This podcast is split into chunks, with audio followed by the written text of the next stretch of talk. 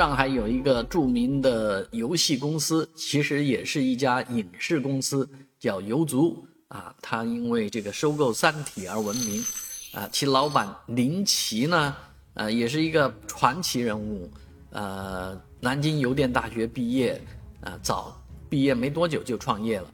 那他自己自认为啊，最大的能力呢是融资的能力。确实，林奇出生在这个温州。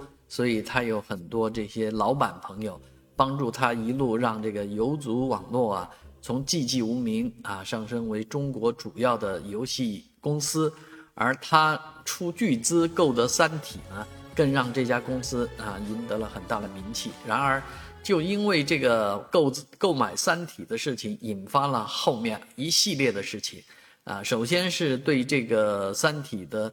误着啊，误着不做这个事情就已经引发了很多的争议。另外就是他将这个主要来运作《三体》的这个人的年薪啊，从两千万降到了五百万，而这个人就是他请来的海归律师，叫许瑶啊。许瑶这个人呢，呃，也因此生恨，生恨之后呢，就购置毒品啊，购置能够杀人的东西。啊，悄悄地放在林奇的呃咖啡里面，啊，那林奇呢被送医之后呢，医院认为是中毒，啊，有中毒的症状，然后再去调查，就很容易的把这个许瑶给抓了出来，而这件案子呢，已经是一个很轰动的事情了。昨天啊，也进行了一个长长时间的审理，呃，一直审到晚上十点过钟，啊，竟竟然是没有当庭宣判。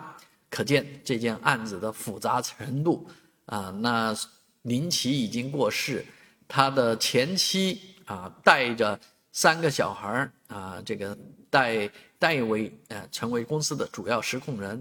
然后公司的经营方面啊有很多奇奇怪怪的事情，现在也未必能说得清楚啊。但是确实啊，这么一个毒杀啊毒人死亡的这个事情啊，呃，是一个。高科技犯罪呢，还是一个呃高智商、高情商、高薪的人呃下的毒手啊，狠心如此啊。那现在有越来越多这样的案子发生啊，那背后有什么社会因素在影响呢？